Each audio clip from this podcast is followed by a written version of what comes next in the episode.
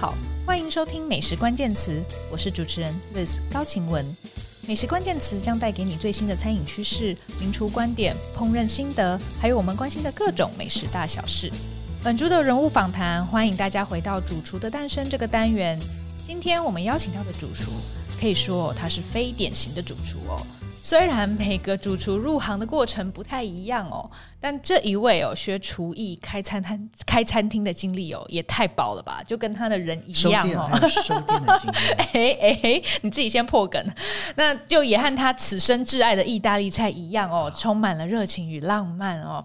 让我们欢迎 Solo Pasta 的王家平主厨。大家好，所以我录这个专辑的题目叫《主厨的诞生》，是的，诞生都不找我妈来呢。哦，对哦，我是他生的，对哦，每个主厨妈妈都得请来哦。那嘉平哥是我很敬重的长辈哦，可以马马马上就皱眉。啊，是是是，不仅因为他对于每个人都视如己出的关怀哦，那他对于做菜与食物的严谨研究哦，他追求的精神哦，还有他享受美食的那种快乐的心态哦，都是一等一的哦。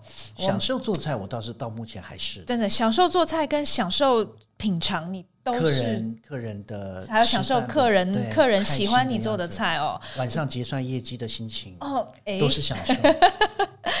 那总总之，我觉得从嘉平哥身上，我总是学可以学到很多哈。那嘉平哥目前在台北开设 Solo Pasta 餐厅哦。嗯、那去年很可惜啦，只剩下这一家，各位 只剩下这一家哦。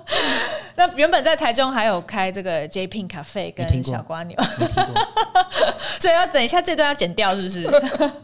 总之，现在大家想吃嘉平哥做的菜哦，请来台北的 Solo Pasta 哦。那如果你运气很好哦，他刚好在店里面哦，他做的菜哦，他亲自做的真的是他妈的好吃。我会有些，我会早上都，如果是天气好，都会还是会去滨江市场看一看了。真的哈、哦，对，那就如果是买当天新鲜，当然是很多有趣的海鲜啊，嗯、什么东西，嗯嗯，或是会有一些有趣的东西。然后熟的客人应该认识我的朋友都知道，我只要是看到熟的朋友，一定都会。尽量拿很多东西给请朋友吃，真的真的，每次都很谢谢嘉平哥，而且真的嘉平哥做的菜不是只有海鲜啦，肉也很好吃，好不好？蔬菜也很好吃啦，啊，蔬菜对对啊，意大利料理的蔬菜真的，披萨跟面也都很好吃啊。披萨没了，没有披萨，没有披萨哦，现在没有那个炉子。对哦，我还是会有一些很有趣的佛卡夏面包之类的东西。那我觉得嘉平哥做菜的他的那个好吃，真的是可以直接打动人心的那种美味。我我我认为，对我来说。意大利料理让我直接觉得喜欢欣赏，就是那个利落的直率的东西。嗯、很多的料理，我觉得类似像西班牙，我也很喜欢，也是很直率、是是是是是很利落的。是是是。那其实嘉平哥很晚才踏入厨界，对不对？二十九、三十一、三十一岁、三十三十一岁，真的比起一般厨师从十几岁就开始，真的是算是早一代的厨师十几岁开始，然后现在的厨师现在现在也有早就发迹，现在很多厨师都很年轻啊。是是是是，那所以我们就想问一下哦，嘉平哥，你是怎么样爱上做菜的？你怎么会去开餐厅呢？这个问第一个问题我就写下来，我就准备讲纲，我觉得很认真。的这个问题我回答过很多次。你怎么开餐厅的？太简单，那时候我在 Nike 上班。就是我，我二零零二年开餐厅的。二零零二开，对，我在 Nike 开 Japin Cafe。对对，第一个是一个 fine dining。我们在 Nike 上班的时候还没有，那时候隔周休二日吧，还是？反正那时候，那时候还是隔周休，那时候还没有周休二日。哇哦！然后我们美商美商的公司就是周休二日，哦、所以我每次到礼拜四、礼拜五就开始想说，那时候就很爱做菜，嗯、然后就是做意大利菜，对，就开始会写菜单，哎，就开始，然后礼拜五的早上会买完菜再去上班，准备，嗯，礼拜六就开始一直做菜哦，就做菜给朋友吃，给朋友吃，他、啊、都免费做，呃，有时候会摊一下食材，嗯、然后那个是吃饭，那个是真的是我们在讲的就。Orgy party 就是吃了就中午吃，然后吃了有些人就倒在沙发睡，然后晚上再还再加一些菜，再把这种东西再组合过，又是继续再吃继续喝，好嗨哦！就是常常这样两个礼拜就会一次，然后礼拜四就会发菜单在公司的网络上，哦、就说哎有人要吃的话可以过来，就是这样很疯狂的做，也太疯狂了。对，其实我觉得像这样的人很多，是，但为什么会会喜欢做菜？很多人喜欢这件事情啊！那你怎么你你可以回想到那个起点吗？这是一个你能够掌控的一件事情。比如说，我不会拉小提琴，如果我今天能够，我可是我很喜欢听小提琴。如果你今天能够掌握这个乐器，然后随时可以表现一个是顺畅的东西，然后你可以操控它，那是一件很愉悦的事情。你喜欢操控？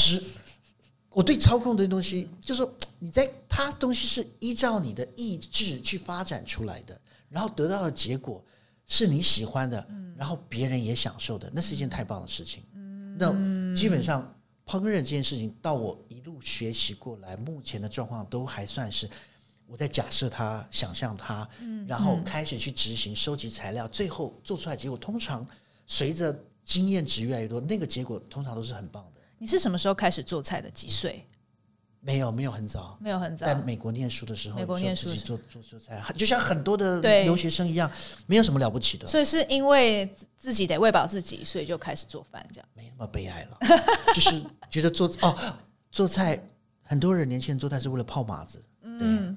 哦，当做这些东西，准备瓶酒，然后想办法吃饱了，然后把那女生推倒这件事情，我觉得是很是动物的本能。哦，这个好，加上一些人文的技术，人文累积的知识，这个是那开了餐厅，我就想说，我们那时候每天就是周休二日，就是就是一直做菜。有一天，我女朋友就是她就要负责洗很多的碗，嗯，收餐收桌子。哦，有一天是受不了，很令人受不了啊。对，有一天。她就跟我讲说：“王亚平，你去开餐厅，你把工作辞。”我说：“为什么？我才不要嘞！你知道那个舒适圈是很难的。嗯嗯嗯”他租了一个房子，他租了一个房子，他已经直接租了，他直接租了，先斩后奏。他的个性是这个，他是一个很利落的、很棒的一个女孩子。哇！他就是租了，她说：“佳平，我租了，你把工作辞了，我给你两个月的时间。”哇！所以我是被推进去的。天哪，Julia，真的是对佳平哥的女朋友是 Julia 哦，真的是你的，真的成为主厨的推手哎。对，这是用推的，真的是推的，不是拉把，是用推的。可是你当时就真的就觉得，好，头我洗下去，不得不。那时候是当下是觉得很恐怖。我说我在一个美商餐厅工作多舒服，公司还有配车，然后什么的，是很难想象的，很痛苦。哦，我还记得第一天，第一天装潢很痛苦的过程，对我来说，装潢永远都是很痛苦的过程。然后会找了一个德国的我的大学的朋友设计一个很棒的房子，嗯，然后呢。第一天还是好朋友，揪了十几个人，就就做那一顿饭。我还记得那个转身从那个炉台，就是煮一个意大利面啊，朋友在等等了蛮久的，好朋友嘛不会在乎，嗯、可是他们眼神在等那个面，那个面十四个人的面，我就拿那个锅子转身要换到那个放盘子的地方的时候，他们已经等很久，面我选很好的面，煮了十二分钟，加上料。嗯转身的时候，整个锅子翻掉了啊！然后那时候我在地下蹲在地上捡那个面的时候，我在思考说要把这个面给他们吃吗？还是再煮一个的时候，我在想说，我为什么开了餐厅，这个做这件蠢事？那个时候已经后悔了。那个当下是后悔，那个当下觉得很痛苦，嗯而且你就是已经工作辞了，你就是在那个地方，然后一边捡着那个面条，我在想，天哪！那后来有再做一份吗？后来没有，就给他们吃。没有了，应该有做一份。这些朋友如果听到这一集节目，他们都健在。没事没事。但为什么是意大利菜啊？这个也是这两个问题，真的是大家都会问问题。就是意大利菜，我不太清楚哎。你第一次开始，我刚第一道做的菜就是一个意大利面吗？其实这跟我看了有一部电视剧，叫做我忘了，那时候公共电视播了一个，我觉得是很早期很棒的一个片，叫做我忘了名字，他就。可是那个餐厅叫 River Cafe，OK，在伦敦泰晤士河的两个女生开的一个意大利餐厅哦，是。然后公他有个节目很棒，然后呢，River Cafe 事实上也遭遇了很多很有名的厨师，包括 Jamie Oliver。是的，我们会提到他。可是另外有一个另外一个主厨，哇，长满阿叔，他是做的更 hardcore，嗯嗯嗯，抓的更深，更有延续这两个女主厨。这两个女主厨我没记错的话，一个是在美国人，另外一个英国人，好像也不是伦敦人，可是他们都做的，他们就是。就是在意大利乡间采集，就做那些菜，嗯，很棒的，很棒。我那时候看那个东西，我说哇，做咖啡影响了很多人，其实是，对是。然后就所以是从他们的食谱开始，对，买他们的食谱，然后就看公共电视，哇，怎么那么有趣？就开始从亚马逊买他们的食谱。可是你就这样一头钻进去意大利菜，因为有的人说，哦，我觉得印度菜很有趣啊，我来做做看印度菜，或者是说，哦，我觉得西班牙菜也很像啊，那我也顺便做做西班牙菜。可是光研究就研究不完了。除非我一直觉得说啊，一直都还觉得很有趣。哦意大利菜还是很有趣，很有趣，太多的东西可以被再深入的体会。你也是很专心致志的人呢？应该的吧？因为它太有趣了，你没有办法想象它太多少的有趣在里面。那其实呃，我想很多听众朋友如果认识嘉平哥跟他的餐厅的话，会知道他多年来其实一直去意大利学做菜。嗯。其实不只是自己自己看食谱、自己练习，你还有当然不行。对，对其实我刚刚讲的前面的会买 River Cafe 的 Cookbook，其实后段就开始买意大利文的了，嗯、因为他毕竟是学意大利文嘛。对对对，就是没有我自己用看的，所以他毕竟翻字典这样。对，你看别人在传。嗯转述过的意大利菜，比如说我们看 River，、我觉得让我最感动的还是 River Cafe 那两个女主厨，嗯，所做的意大利菜，我觉得相当的棒。那你觉得她转述过还是很精准，还是很棒，很棒，嗯、而且她收集的各区的状况的全面性相当，嗯、原来如此，尽量涵盖很多可能性，不是只有北边的高级的 cheese 火腿，南方的很多的蔬菜料理，她也都兼顾到了，哦、很多海鲜来，我可以看得到。他开启了很多，我觉得、哦、哇，是真的这样子吗？真的这么厉害吗？的那个想法。所以，如果说我们不会意大利文，想要看英文的意大利食谱，你还是会推荐 River Cafe。哇，现在出了他的后面的那个主厨出的菜，我觉得很棒啊，叫做我到时候再给你一个那个链接，就是他有翻成中文。好，意大利面食谱什么，他就是一个是没有照片的。没有照片的那个意大利菜，意大利面的，他把意大利面按放按照字母排序，每一道都是传统的意大利菜，真的很棒。可是就是没有照片，所以你跟那个索埃克出的书啊，一面食谱一面照片的那个就很不一样。所以你就是变成是你要很认真看他的文本这件事情。那我想问，美国有个很有名的意大利菜的教母，就像 Julia Child 之于法国菜一样，马切拉哈赞。哦，他。你觉得他应该没有开餐厅，对不对？他没有开餐厅，对对。倒是另外，你讲到这样，我会提到另外有一个，他一直跟玛利亚巴达里，是不是？玛利亚巴达里，对对对对，有一个女生，她是意大利人，是是。她有 involve 到呃餐厅的经营，所以我觉得她的影响，因为她的东西是会被吃到的。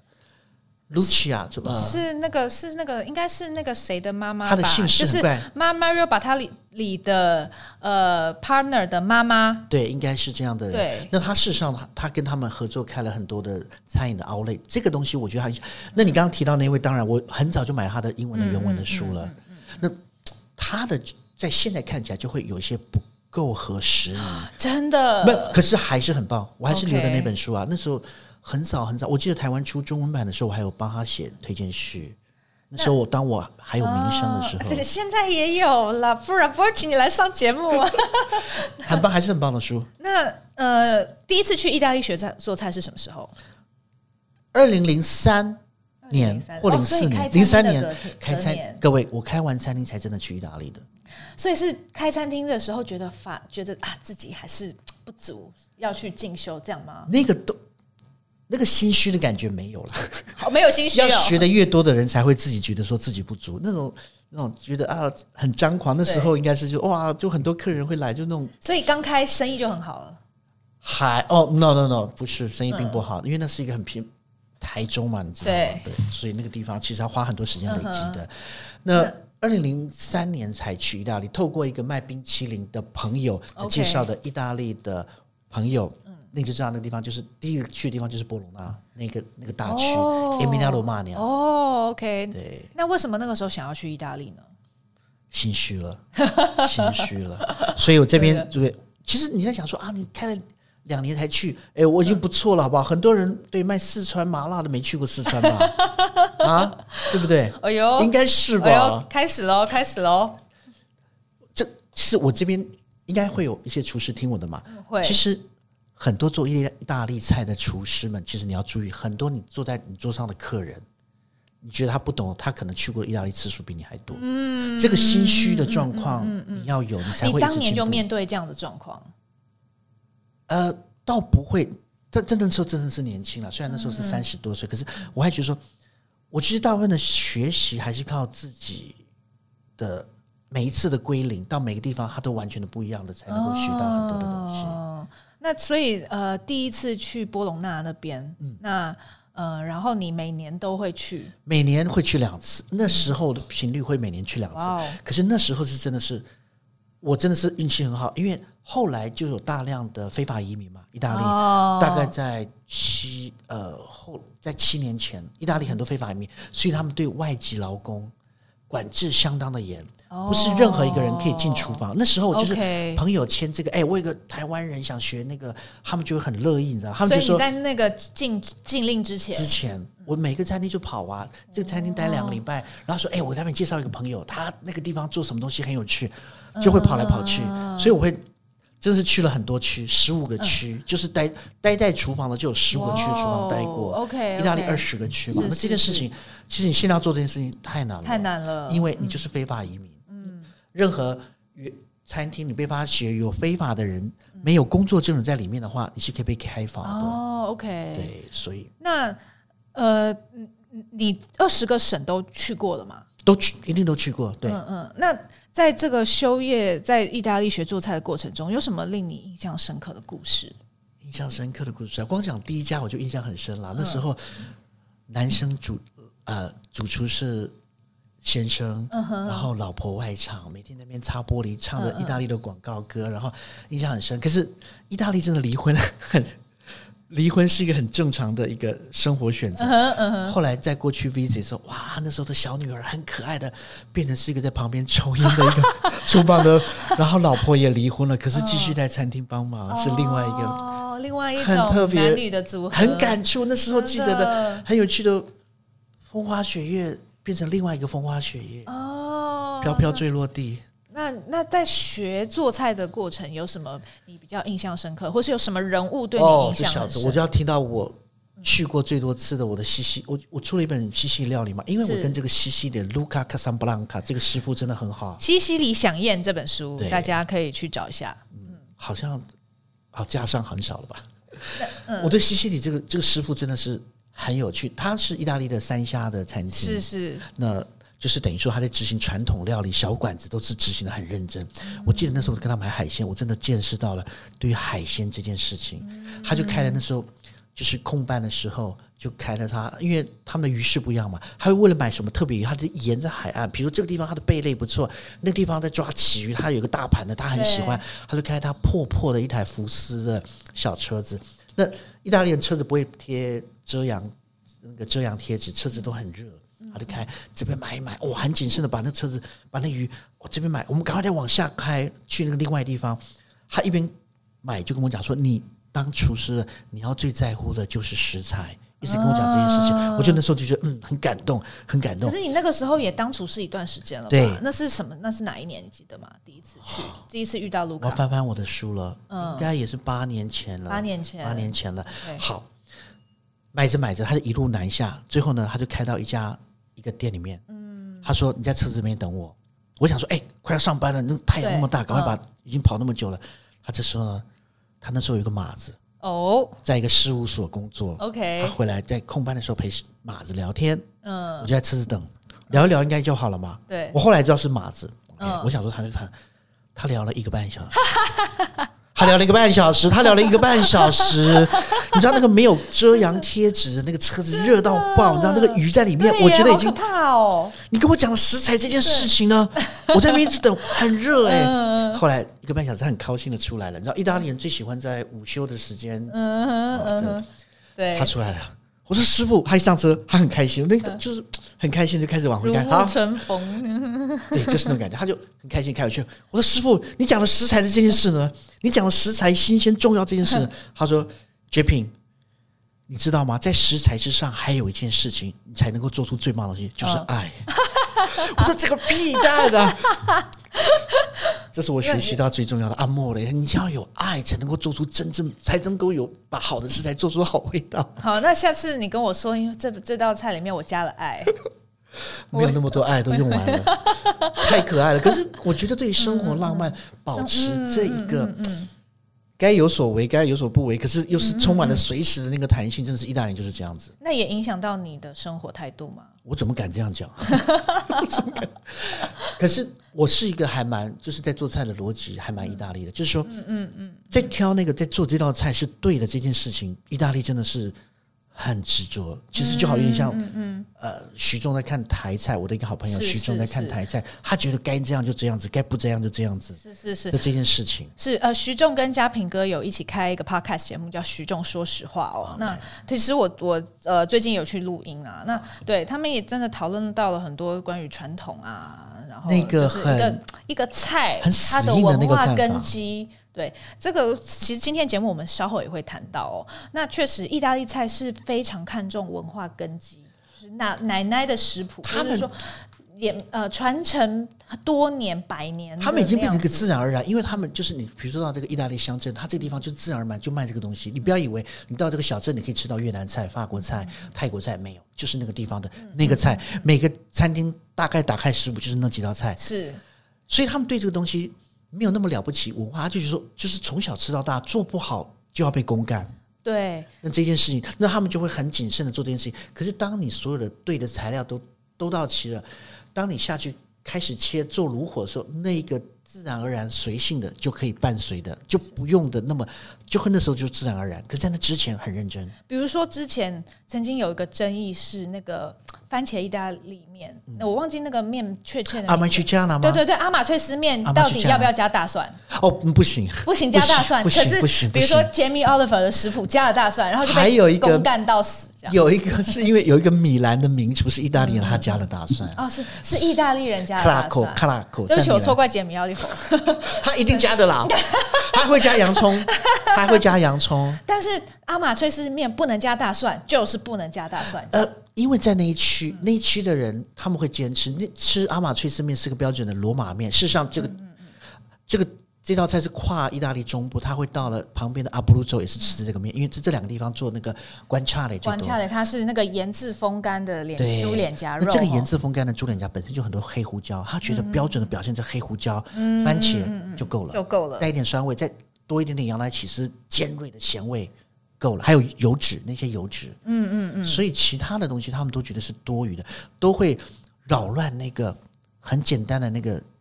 那个结构的事情，所以你是学意大利菜是要学他这些精神。没错，没错。我在每一次旅行，比如说我经常到，好了，就讲大家比较听懂。我经常到佛罗伦斯，好了，OK。那佛罗伦斯，我们想到有牛肚刀、牛肚包，嗯嗯嗯，嗯，丁骨牛排，佛罗伦斯的豆子料理，佛罗伦斯的特殊的一些咸呃咸比较咸的火腿，比较没有盐味、没完全没有盐味的面包，嗯嗯。那佛罗伦斯怎么吃豆子？佛罗伦斯的酒。跟他的一些粗的手搓的面，我都会先做功课，哦、哪几家名店？OK OK，我会用意大利文搜寻，就是意大利当地的报道，比如说他们都会，他们都会讲啊，比如说，呃。呃，牛呃，佛罗伦斯的当地报纸，他们有时候他们就很爱评鉴。哦，去年二零一九年最好的牛肚包是哪几家？哦，OK OK OK。而且这一家杂志做了评鉴，另外一家杂志也会做评鉴，哦，肯定要第一名不太一样。所以是争一口气吗？对，他们就是说你的见解行吗？嗯、就他们就是会列出来，然后你就去看哦，意大利人，你看底下的留言，嗯。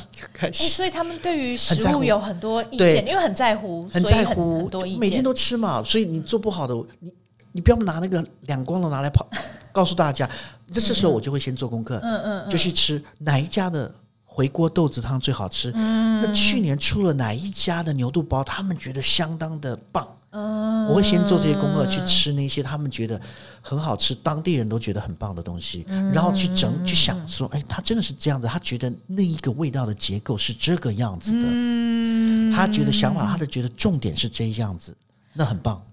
那你学意大利菜，其实很多是这样子自学的过程嘛？你你自我爬书很多，小吃就必须真的是要在路边吃。嗯、那当然各地的料理，我说了，那十五区的话是正在厨房待着看。可是厨房待着看，你真的不用抄食谱，完全不用抄，你就是看他怎么去。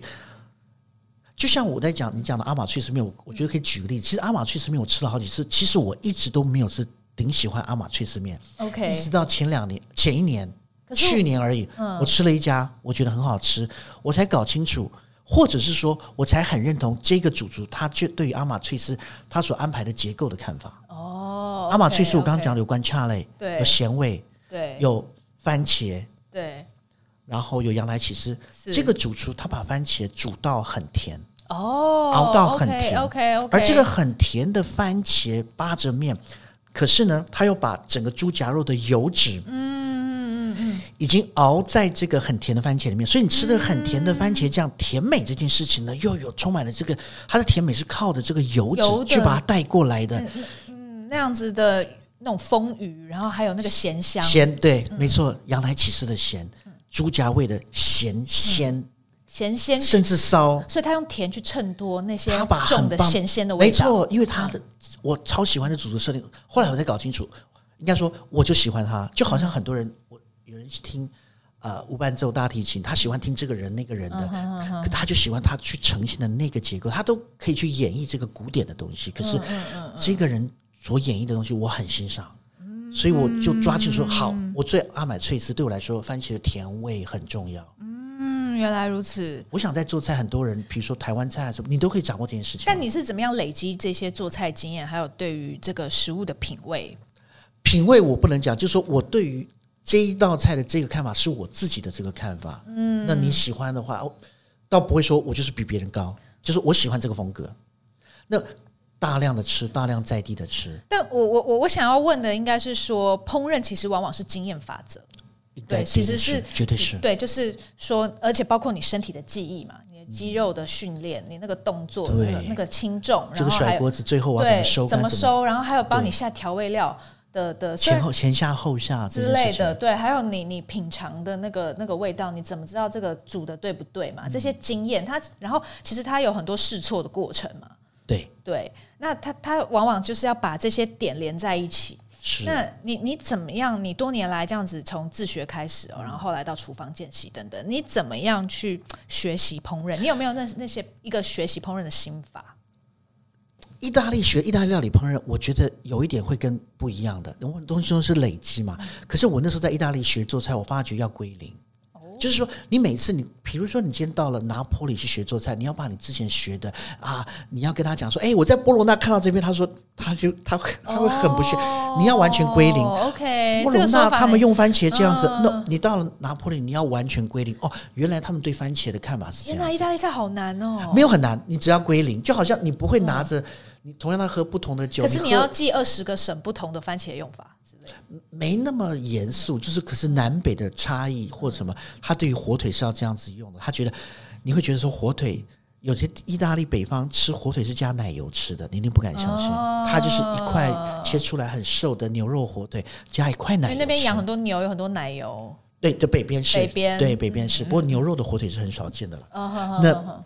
你必须要归零，你用的前面的经验值，当然你前面的经验值还是留在你心里的，这个一直累积多了，其实你那个资料库就建立起来了。那有没有一些就是比较共通的烹饪上位的概念？比如说炒就是要怎么炒，或者是我不觉得，我我觉得我们在讲说炒意大利面，事实上意大利人不炒意大利面，他就是那一锅火，然后把兑出来的汁跟着酱汁煮好收干就好了。嗯基本上的大概念是这样子。爆炒这件事情，很多人买了意大利炉子。我那时候我记得我回来开餐厅的时候就买了一一组意大利的炉子。我在那时候的实习，我很喜欢这一款炉子。意大利那个厂商进口，厂商说：“哎，师傅，你要不要改炉口？”我说：“为什么要改炉口？”我就打开看，很好。他说：“可是跟我买的厨师都说火力不够大，炒意大利面炒不起来。”那就是那就是逻辑的不同了。OK OK。所以你常在讲说，刚刚你前面讲说，哎，买美国原文的书。学意大利菜的话，那我就会有新的看法。随着时代的不同，嗯、会有人我觉得更精准。如果你愿意看文本的话，又会有更好的选择。你用日本人的方式去看意大利菜，哦、还有它的优点，哦、还有它的优点。可是它有它胆子小、怯懦的地方，嗯、不敢激怒人的怯懦。嗯、你用香港人。看意大利菜的方式，对吧？我们很早以前会有很棒的香港师傅做意大利菜的方式，你可能就会觉得蒜末这件事情，避风塘风格的这个东西，你会觉得很棒，是意大利的。你用美国人看意大利菜方式，那可能你餐前的需要一个橄榄油加巴萨松，用面包蘸着吃，你可能就会你会有些他们的既定印象。对，还是要回到原点去看。就好像我说的，如果你今天标榜到底四川什么什么。你肯定应该要去四川一趟吧？OK OK，所以你觉得还是要回到源头？如果你要做的这件事情是，你是跟别人强调。Authentic 这件事情的话，这个 authentic 这件事情，我们待会可以再详细聊聊。哦，不是下两集聊吗？你如果你今天想留下来，很大的议题耶，这个我要 怎么讲？不激怒别人。通常我要花比较大的心思想，我们可以录一个不激怒别人的版本，跟一个内心化版本。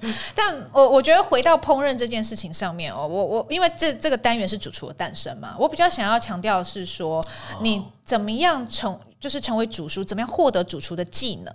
那以嘉平哥来说，你其实是从一个家庭主夫主妇这样子的角色出发的嘛，就是你是在家对，没错，做菜请朋友吃，这样给家人吃这样子。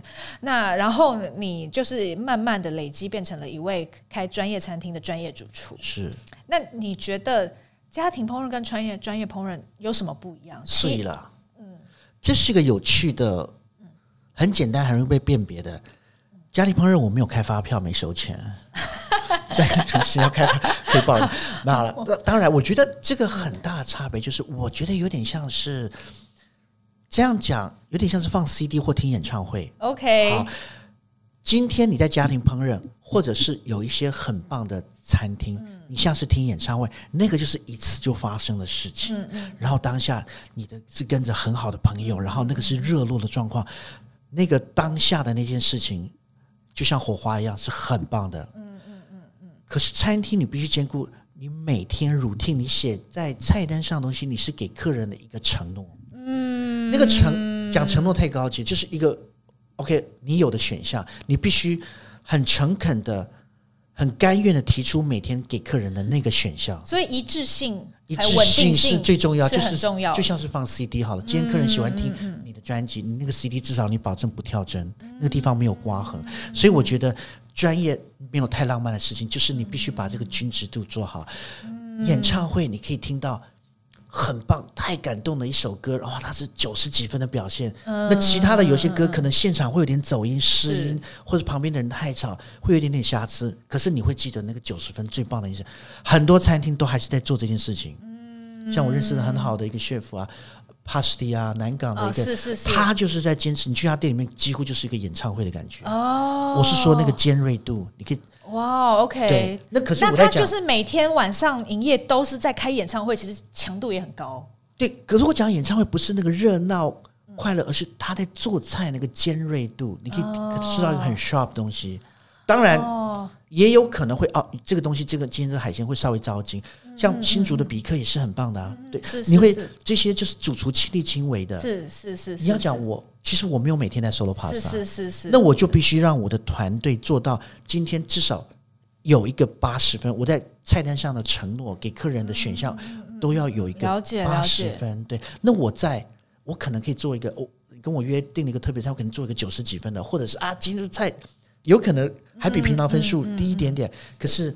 是不一样的选项，所以我觉得专业厨师，是你讲到主厨，其实主厨还有另外一个重要的，他必须跟团队的默契。我的团队也很棒，嗯、是，是是，即使是收掉的店，我的团队我都很喜欢他们，嗯、因为我是一个很不、很不 man、很不雄性的一个人。所以我在厨房在待人，不是用一种斥喝的，是用那种威严来压，我其实很不威严。我说：“哎，麻烦你，就我都会有他说：‘哎，拜托那个帮忙一下。’当然有时候是会急的时候会生气，可基本上我相较于传统那种，我是一个很不凶的主厨。嗯，你不是会用权威来逼迫？虽然我想他们私底下有时候觉得我蛮叽歪的，可是相较于那些不是，所以相相比。”在那些主厨带领下，我的团队必须要有很好的自律性。嗯，我的副主厨很强，他的自律性很高，他又能够承接他们在忙的时候，我又要求做一些新菜，那些很不断的一些骚扰。是，所以我认为主厨在乎的什么？主厨，既然你是头子，你的团队棒不棒很重要。嗯，也就是说，我那个八十分是靠他们的。其实主厨从来都不是一个人的事情。其实我必须要讲更多，还包含很棒的外场。嗯，对不对？很棒的外场，我觉得外场应该要讲一下，传递正确的讯息，正确的节奏，让里面的内场可以正确的是是传递。因为其实现在很多人都把焦点放在内场，对厨，然后厨师变成像明星一样。可是外场其实也是一间餐厅非常重要的构成要件，对对。但是现在他们反而是比较没有那么有光环的工作。那应该是说主厨的光环很高，对，然后导致也导致现在很多餐厅真的找不到外场。是是一个严重，我们都是打算自己繁殖哦，自己训练繁殖繁殖，生物上的繁殖。对对对，然后就是大概十八年后，你，我们生下来的小孩应该可以做外场。应该应该不是你本人繁殖吧？等等，看看看状况了，看看对象哦。等一下，Julia 会听这集节目哦。外场真的很棒，在外场真的，他可以把一个不好的菜救回来，在客人面前救回来，对不对？是是是。那呃，我我想要开始就是进入这个 authentic 这个、这个这个问题。好，谢谢大家收听这一集。不要不要淘宝。哇、哦！其实我我这个在做这一集访问之前，我有先搜寻一下嘉平哥过去的访谈哈。那你在其中一篇哦，你曾经说你去丹麦吃 Noma 哦，哦，当下很惊奇哦。可是你你你事后却忘了那些，你想不起来那些菜的味道。哦，但是你却可以清楚记得你某次在意大利实习时候吃的员工餐。你那个时候举的例子是 pasta alla genovese，genovese 对对。这个因为那一次旅行，我想大家都有同样的经验。我每次都会说，我也会带团嘛。那客人吃完饭，或者说他们旅行回来，大家在一个很现在之前之前在可以到处旅游的时候，很多人吃出去就是狂吃嘛，很多的照片。对，当你吃当下很高兴，超嗨的，然后啊吃。其实重点是，当你回来整理照片的时候，一张一张照片点开的时候，你就看到那张照片，那道菜还是那么的漂亮。嗯，可是你不记得那是什么味道。哦，那当你点到这道菜黑乎乎的，可是你记得哇，那炖的超好吃的。你其实你点开那个照片，你已经起鸡皮疙瘩了。OK，可是它是黑乎乎的。对，你的朋友没去过，他看到照片，他完全看不出所以然。他不会有那个感动。可是你的心是连到那道菜，是连到你的记忆的，然后是那个啪就打开了。那个是真正的沉淀出来的味道。OK，所以你觉得这两种菜差别是什么？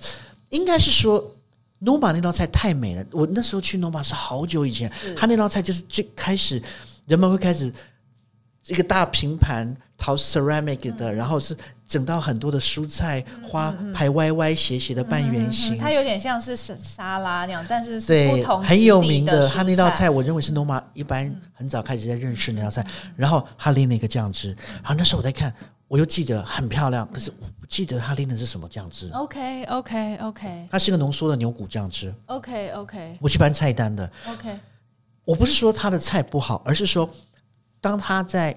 表现那个时候跟我的那个当下没有没有对接到，不是他的错，也有可能是我的错，或者是说后面我跟其他的对接太情感太强，那时候所累积来出来的那一件事情太浓烈了，嗯嗯，所以我都跟大家讲说，你就整理出来，你看你的照片，马上想起来的会让你会心一笑，那个就是你真的到你心里面的那道菜。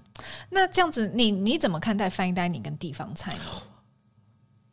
我还是用意大利菜的观点来讲，意大利菜，意大利人很很别扭的那个狭隘的那件事情，意大利，我都都会讲哦，意大利很专注的传统菜，各位那个专注是多少的狭隘跟小心眼所做出来的，那个小心眼就是说，真的，我真的就碰到这件事情，那个南北就是北方笑南方，南方笑北方，啊，大家都是南方人，时候都在笑说你那一区做那个东西怎么那么做？当都是同一个省份的人，就是在。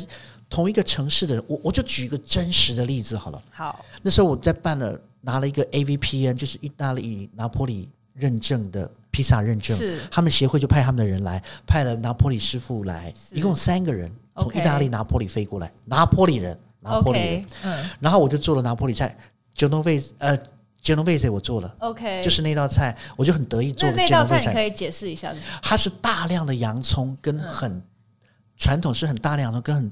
比较差的下肉下肉的话就是说很很多筋膜被人家修下来丢掉的那些东西，是哪一种肉？呃，肉修下来的筋膜啊，然后骨头边的肉，牛肉，牛肉，牛肉，牛肉，牛肉，对。然后可是经过长时间炖煮，这个风味是很棒的。再用洋葱的甜味去做它的结构，很好吃的一个面。OK OK，我就做那个面，他们就说：“哎，做的不错。”哎，他们就就很高兴。哎，你做的不错。可是意大利人讲你做的不错呢，下面那句话就来。可是我觉得，我跟你讲，我妈怎么做？哦，他们三个人就同时跟我讲，J Pin 很好吃，不错不错，这算是我在意大利之外，我妈妈之外吃过最好吃的。哦，那已经是最好的评价。OK，三个人跟我讲，我告诉你。当他们三个人在告诉我 Genovese 怎么做的时候，他们三个人就起了争执。哦，就是争执了。我会给你看一个 影片，一个苏菲亚罗兰在做一个拿坡里的传统肉酱的时候，去菜去肉铺买肉的时候，一个很有趣的影片。我每次都跟大家看，你看看 是拿破里人吧？哎，为什么这个例子都是拿破里人？他们是之所以的坚持，然后之所以的。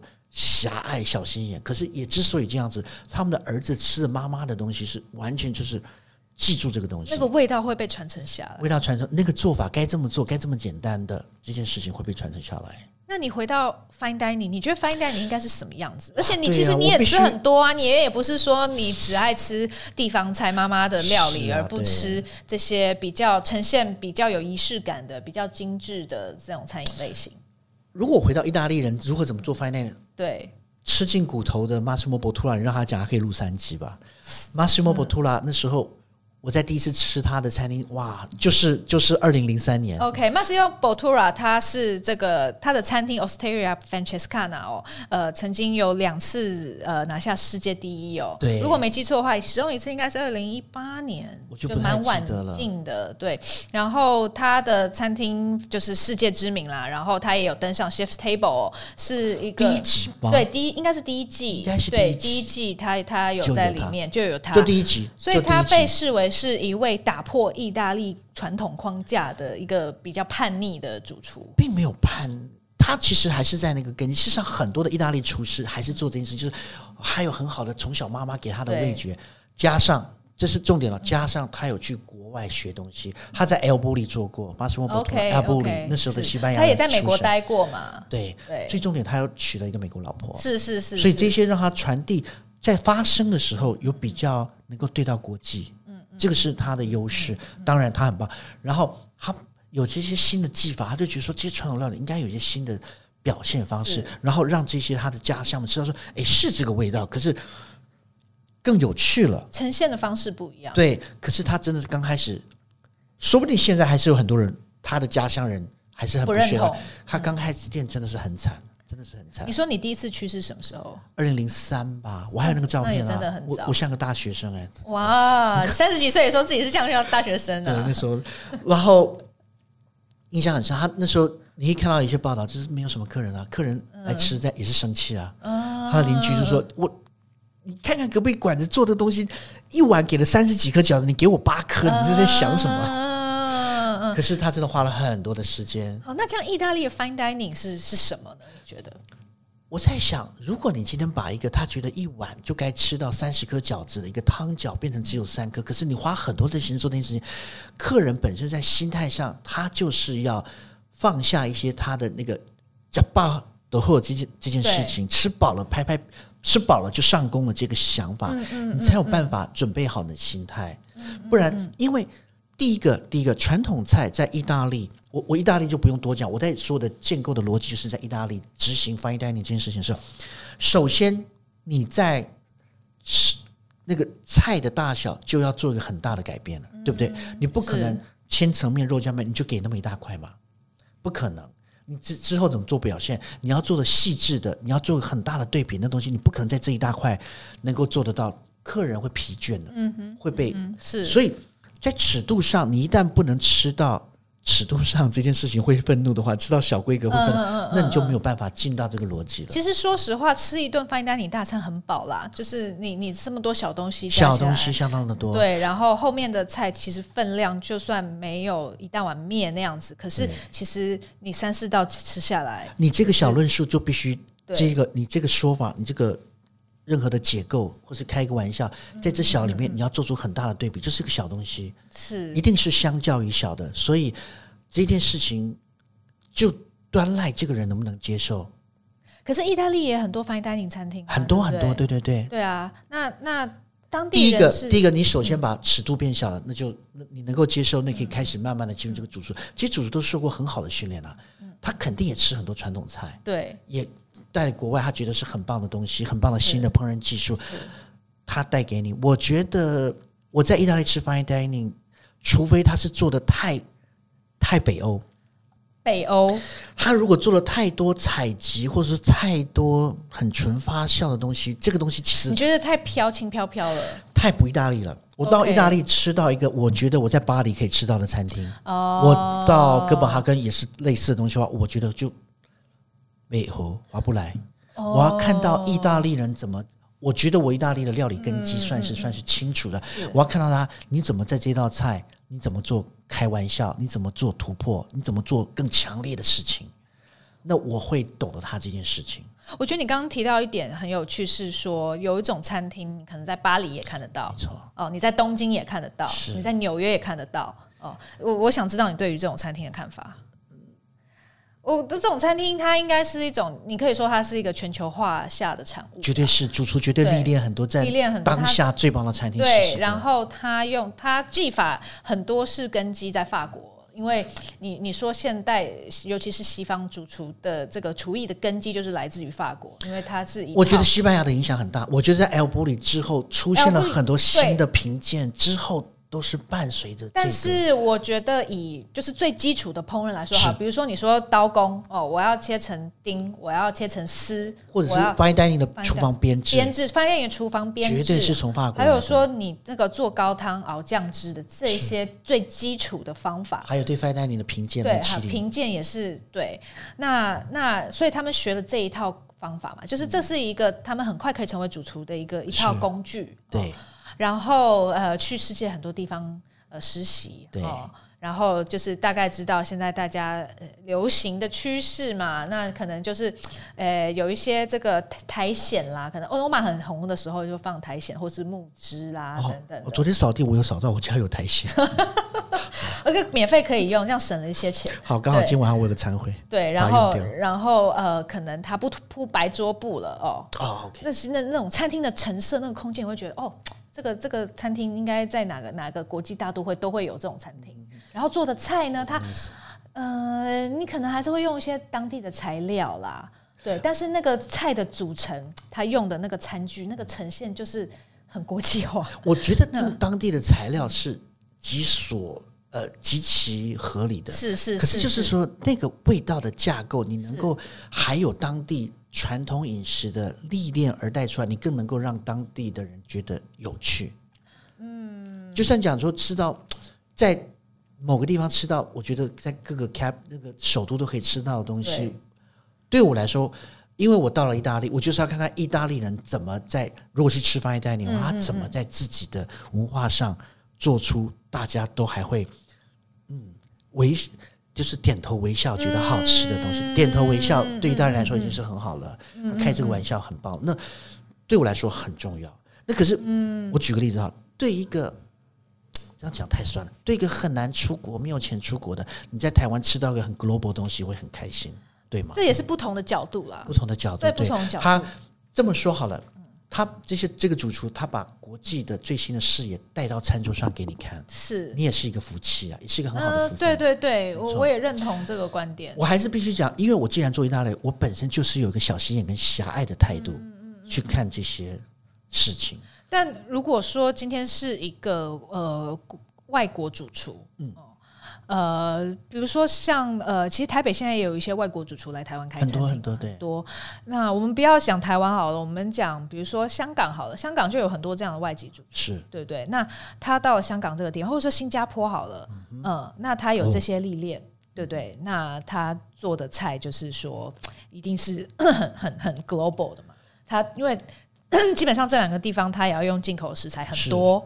对对，那他的这个会观光的会会来光顾光顾的客户，那绝对是好事啊，绝对是好事。对，但是这种国际都会的这种国际主厨用进口食材做的餐厅，对，你要怎么看它？很好啊，我觉得这个我我必须回到我的角色，我的我的身份，基本上我在做的事情，他们在做的事情可以讨好百分之九十的人，OK，我在做的事情容易激怒百分之十的人，OK。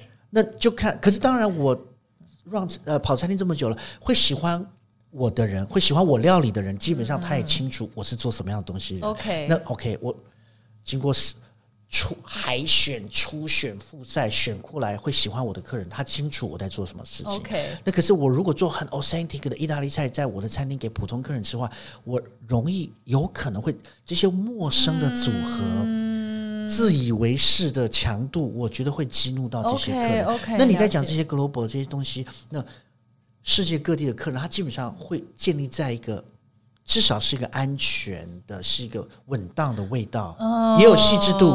是，当然也有细致度。那我可是我还是着迷在这些让我觉得震撼的好味道。哦，OK。所以我讲这个震撼，对某些人惊喜，对某些人可能是惊吓。嗯。那这些东西我必须要很委婉的，或者在对的场合、对的人才做这件事情。哦，OK OK。所以呢，其实我我在讲什么？我自己餐厅菜单上也有意大利面用奶油的啊，嗯嗯，对不对？我哪有什么高级在讲什么？我自己也是用奶油的啊，用用鲜奶油，所以还是。跟对的人做这件事情，所以说你今天我在讲的意大利的 fine dining，我怎么做这个？他主持怎么做转化？可是我在台湾回来做意大利的 fine dining，我直接在讲的事情，其实客人并不太懂我在讲的东西。比如说今天有一个人用一个嘻哈的版本唱了个《雨夜花》，是。那可是今天老外就没听过《雨夜花》这首歌，嗯、那他只是觉得这是一个很好的九 M 八八唱了一个《雨夜花》很有趣，他应该没有唱了哈。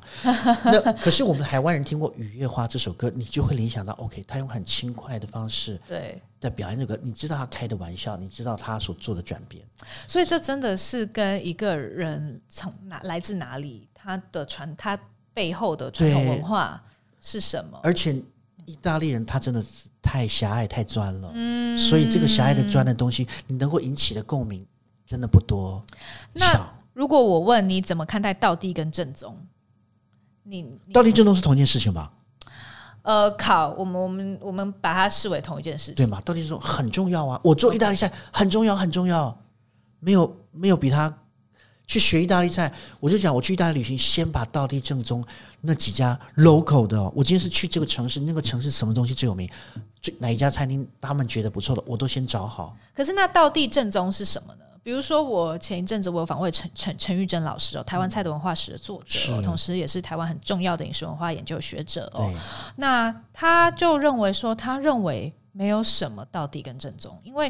嗯呃，当然还是有一个一一个菜，当然它还是有累积多年的一个传统哦，还是有一个可能固定的样子或形貌哈。对，但是很多菜也会跟着人移动，哦、会。对，那比如说你在台湾吃到麻婆豆腐。跟你在四川吃到麻豆麻婆豆腐，可能会比较接近东京吃的麻婆豆腐。嗯，也可能对，对，就是不太一样嘛。那随着时间改变，有的确有。随着时间改变，人移动，地方不一样，你可以取得的食材不一样。如果你移动了，取不到食材，就不要做这道菜。意大利人讲的很直接，你没有那个食材，你就不要做这道菜。你很多东西可以做啊。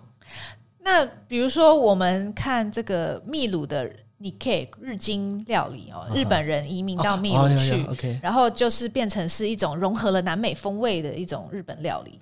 那你又怎么看待这种东西呢？很 OK 啊。或如果日本人非常狭隘，说你这个什么日本，你这个什么傻西米，你给日本人吃加州，你这个加州卷一定会生气啊。可是，所以听那个听众很重要。如果你把料理当做是音乐的话，我常常这样做比那个听众很重要。我就是说，你要对对的人做对的事情。对不对？如果你今天那个秘鲁的那个主厨今天就来了一个真的是日本的一个欧吉桑，你我觉得真的你要揣测客人的经验值很重要。你觉得还是要看说话的对象是谁？对，那可是但是这个菜它能不能得到自己的正当性？比如说现在很多秘鲁 okay, okay 很多秘鲁主厨他也在宣扬说，哦，我们 Nikkei 我们日经料理也是一一一种这个可以。你知道 stand on its own，就是说我们自己就站得住脚的一种料理，然后想要宣扬到全世界，觉得我们有独特性。虽然他很年轻，可是我觉得还是我们有独特性，我们有自己的 identity。这样是啊，的确是啊，那这样是可以。只是它是一个很年轻的东西。我们来讲波罗纳肉酱面多老？OK OK，其实也没有多老。其实我们很多中国菜比波罗纳肉酱面还老。是是。你说有什么改变吗？哎，有哦。波罗纳以前在讲说一颗鸡蛋退一百公克的面条，在这几年随着南北的运输的方便，南方的麦子。硬麦面粉可以让面条呈现的更 Q，干燥的更快。哎，他们现在开始也会混上四分之一、三分之一的面条。那随着呃一些对于面团的反应不同，他们也会用抽真空的方式让面团快速的休息。其实还有在制成上，在材料上，因为运输的比较方便，有做改变。啊，事实上也让这个面其实更更好吃。那你觉得什么样子的改变不会以这个改变它的正宗或道地的性质？意大利人就是这周人吃的不会生气啊，就 你就拿波罗纳肉酱面，这周波罗纳人吃的没生气啊，嗯，还不错啦，还是我妈做好多少次，我改天给你我妈的配方。那这个我还是讲，我只讲是意大利的事情，这个正宗性是就是这样，他们就当地当天就是这样吃啊，你有一点点嗯还不错，所以真的可能要回归民族性哎，是意大利就是很难了，就是这个论述其实真的很难，我就有。有人就说，我就吃的开不开心嘛？你跟我讲那么多，嗯、也对呀、啊。客人就是花了这段时间，开开心心的来，开开心心的走。那这样你又怎么看待传统与创新？我一直在做这两件事情。是，我就跟你讲，你刚刚讲的正宗到底这件事，我一直对我来说，去意大利最重要就是这件事情。而第二重要，当我查完了这些餐厅之后，哎，有哪一些在当地的评选是新进榜的餐厅？嗯，新进榜的 fine dining 我。也是会安排去吃，我要看看他的创新是怎么样的，我能够接受吗？这时候我就转为是一个意大利人的标准。OK，传统的意大，OK，他开了一个千层面的玩笑。我我举个例子好了，嗯，什么是千层面的重点？你可能不晓得，我不知道。波罗纳千层面，千层面来自于波罗纳，是一层一层叠起来。Massimo Bottura 做了这件事情。OK，哇靠！大家之前我刚说千层面又不能很大。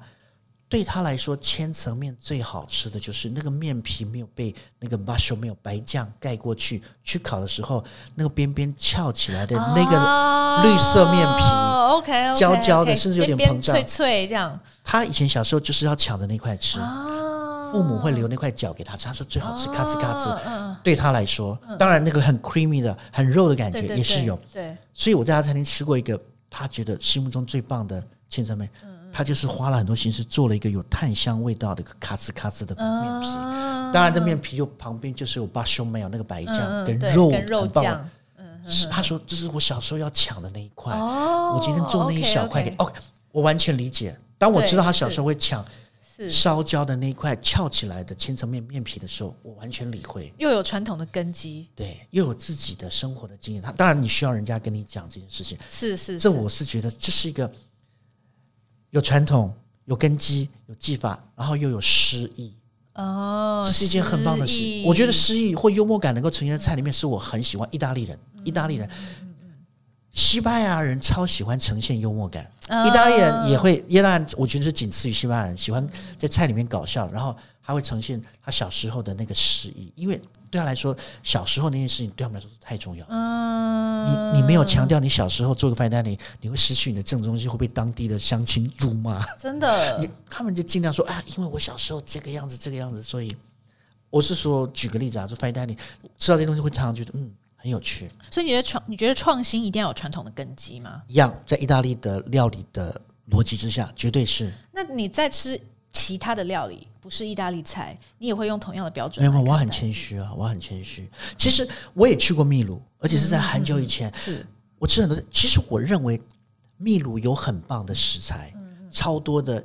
玉米，超多的谷类，超多的是是，是是，也不用说海鲜。可是它的传统料理，我觉得还好。ceviche 烤牛膝，OK，哎，我倒喝了很多的 pisco sour。OK OK，这件事情不同于。意大利菜跟中国菜我讲了为什么呢意大利跟中国菜食材很棒，嗯嗯嗯，可是传统料理超强的。OK OK，厨师们在这个祖先优秀祖先的大光环之下，事实上是一个大包袱。嗯嗯，我要做任何的展现。是，可是秘鲁没有，秘鲁一样，很多的厨师去了 Noma 学回来，很多厨师从 El Bulli 回来之后，他看待他自己的。的食材有这么棒，可是可以做更有趣的表现。当然，我这样讲，秘鲁的料理我觉得没那么庞大，是我自己在一次短暂的旅行中的感觉。好，我相信有些人会不干。可是面对于中国，面对于意大利庞大的的传那个料理的根基跟体系的话，他们的确算是小的，所以他们有很。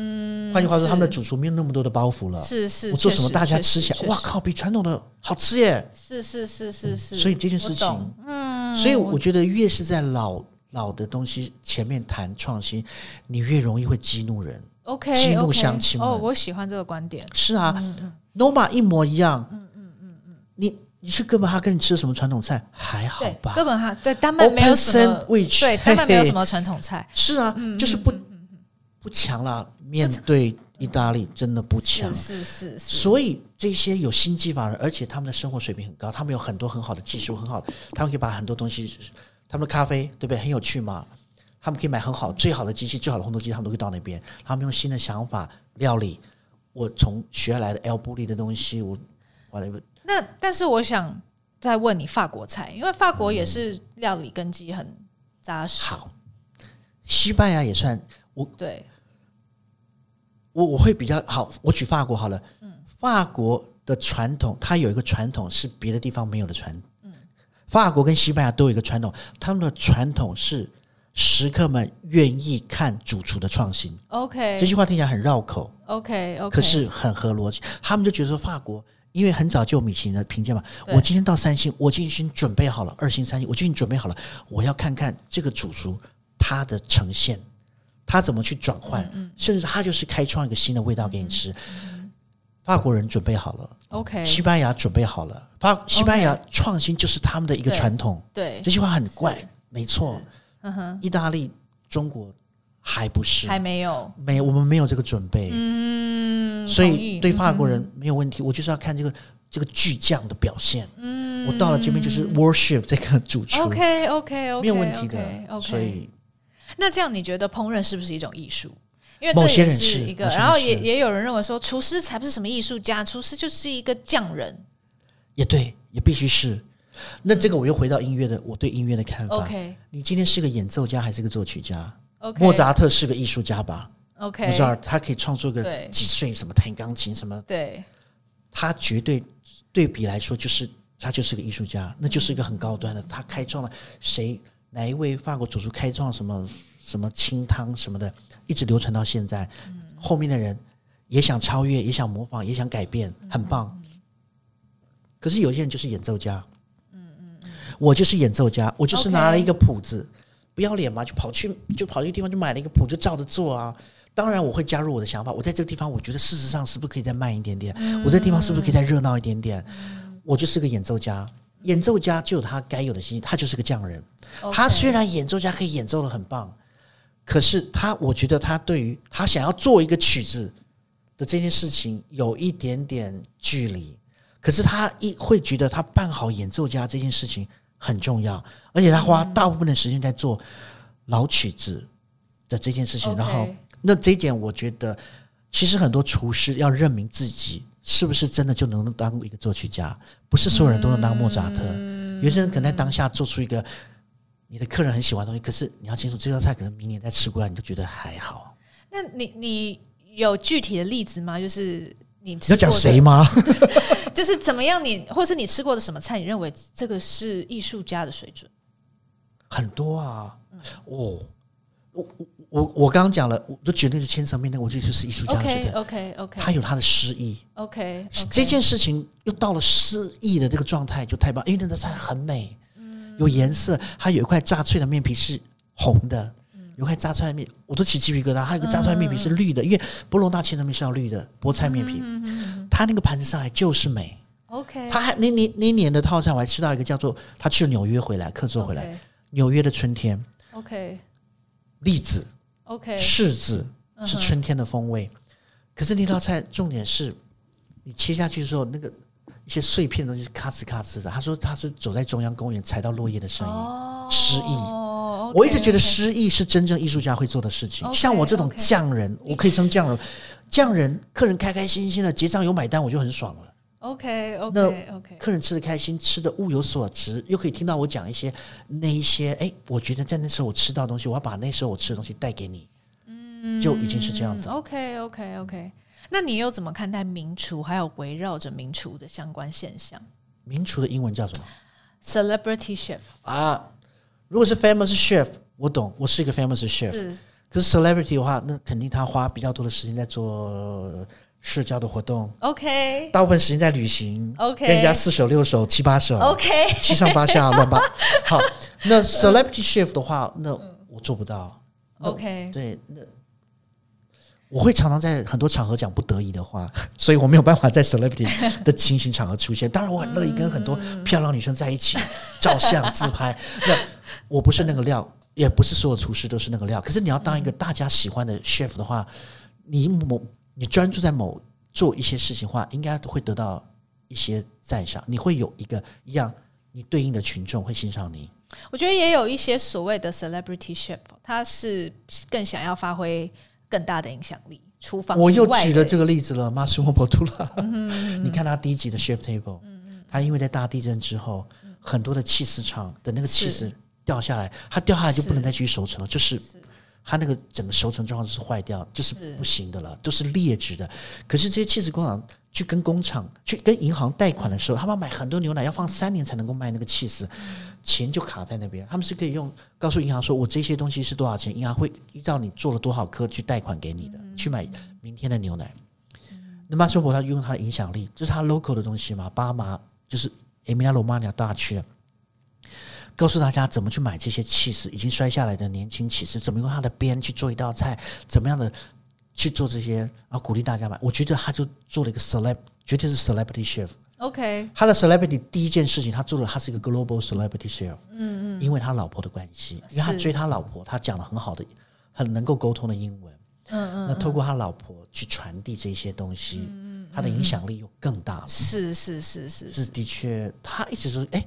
对，我今天都是讲他，他是一个很好的例子。是，所以大家可以回去再翻 Chef Table 那第一集。是是是，我觉得大家真的如果不熟悉 Massimo Bottura，欢迎去看 Chef Table 主厨的餐桌。第一季，对，第一季应该是我，总之在第一季里面了。对，很棒。对，那我们聊了很多意大呃嘉平和关对于意大利菜哦，对于 Fine Dining 啊传统这些看法。嗯、那其实现在嘉平哥，我看他也常常在 IG 上面。分享他做中菜、菜菜，准备是要扣粉。那因为餐厅收了啊。嗯，应该是说，我觉得你有更多时间去研究一些你原本因为熟悉的味道。Solo Pasta 很忙，其实我当然我要做一些东西，其实以前在。小瓜牛厨房很大，有大型的烤箱，什么我很多东西可以调一些熟成的东西。哦、那到了台北，他们都在忙，我就用比较身边的东西可以做。哦，所以也一方面就是不用那么多心思忙厨房的东西了，所以我就觉得，哎，周边的东西，我认识很好的猪肉贩子，我认识很棒的海鲜，我可以稍微比较轻松的。之前答应帮人家做一些中式的年菜，嗯、我发觉，哎。事实上，有一些新的烹饪技术、设烹饪的设备，它可以把一个东西做得更均值。哦，你对于这个，比如说，你今天要做一个醉鸡，哎，觉得酒味不够，可是你知道酒味加多了，放久了苦味会出来。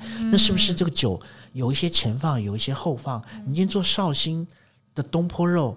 你买了很好绍兴下去炖了，炖到后面酒味没有了，是不是你后面就把一些绍兴后面放？你今天做矿肉，嗯、你买了很好的酱油，炖了半天，酱油的很棒的香味没有，只剩下酱味，哦、是不是？你前面用比较普通的酱油，你后面后段浓缩的时候调整汁，用香气很棒的酱，哦、我会做这样的事情。OK OK，所以其实有时候只是在实践一些我本身在做这些，我说我餐厅八十分的餐饮的标准化的一些想法，我试试哎，是不是能够在这些。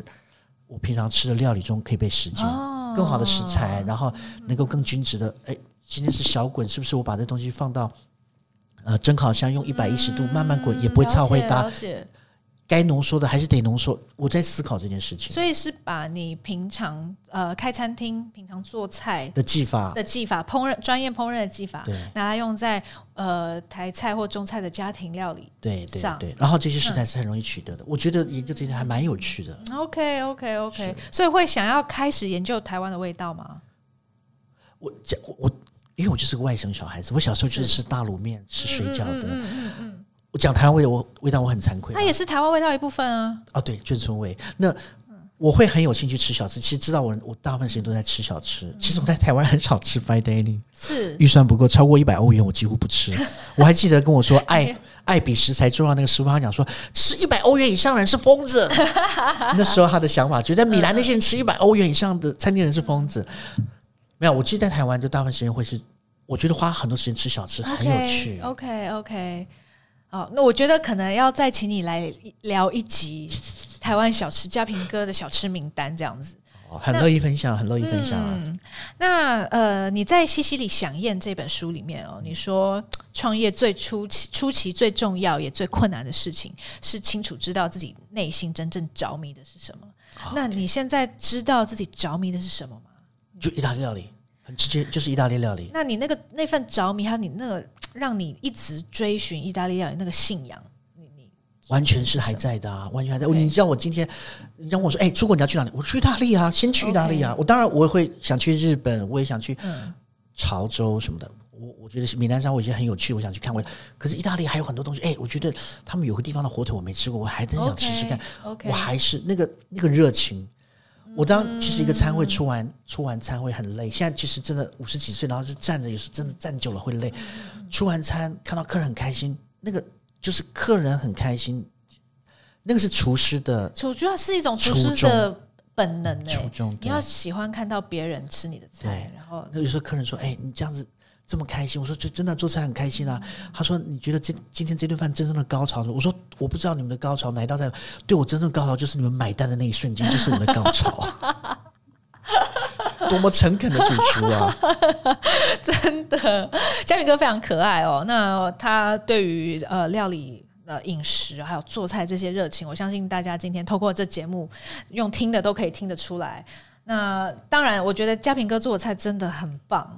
然后就意大利菜了，意大利菜真的，意大利菜，我觉得在台湾，呃，甚至其实比很多意大利主厨做都还有热情。我觉得他们会有比较多的包袱，应该这么说，嗯、他们他们提早了带了更国际语言的东西给大家，因为很多的 chef 被请过来，他应该在某个国际大饭店当过主厨。OK，他们针对的 target 的呃呃 TA 就是要不激怒客人为主，嗯、对不对？不激怒，那我让 global 来的客人能够。吃得开开心心的，他们有可以看到他们可以辨识的意大利食材，嗯、所以他们会有一个这样的习惯。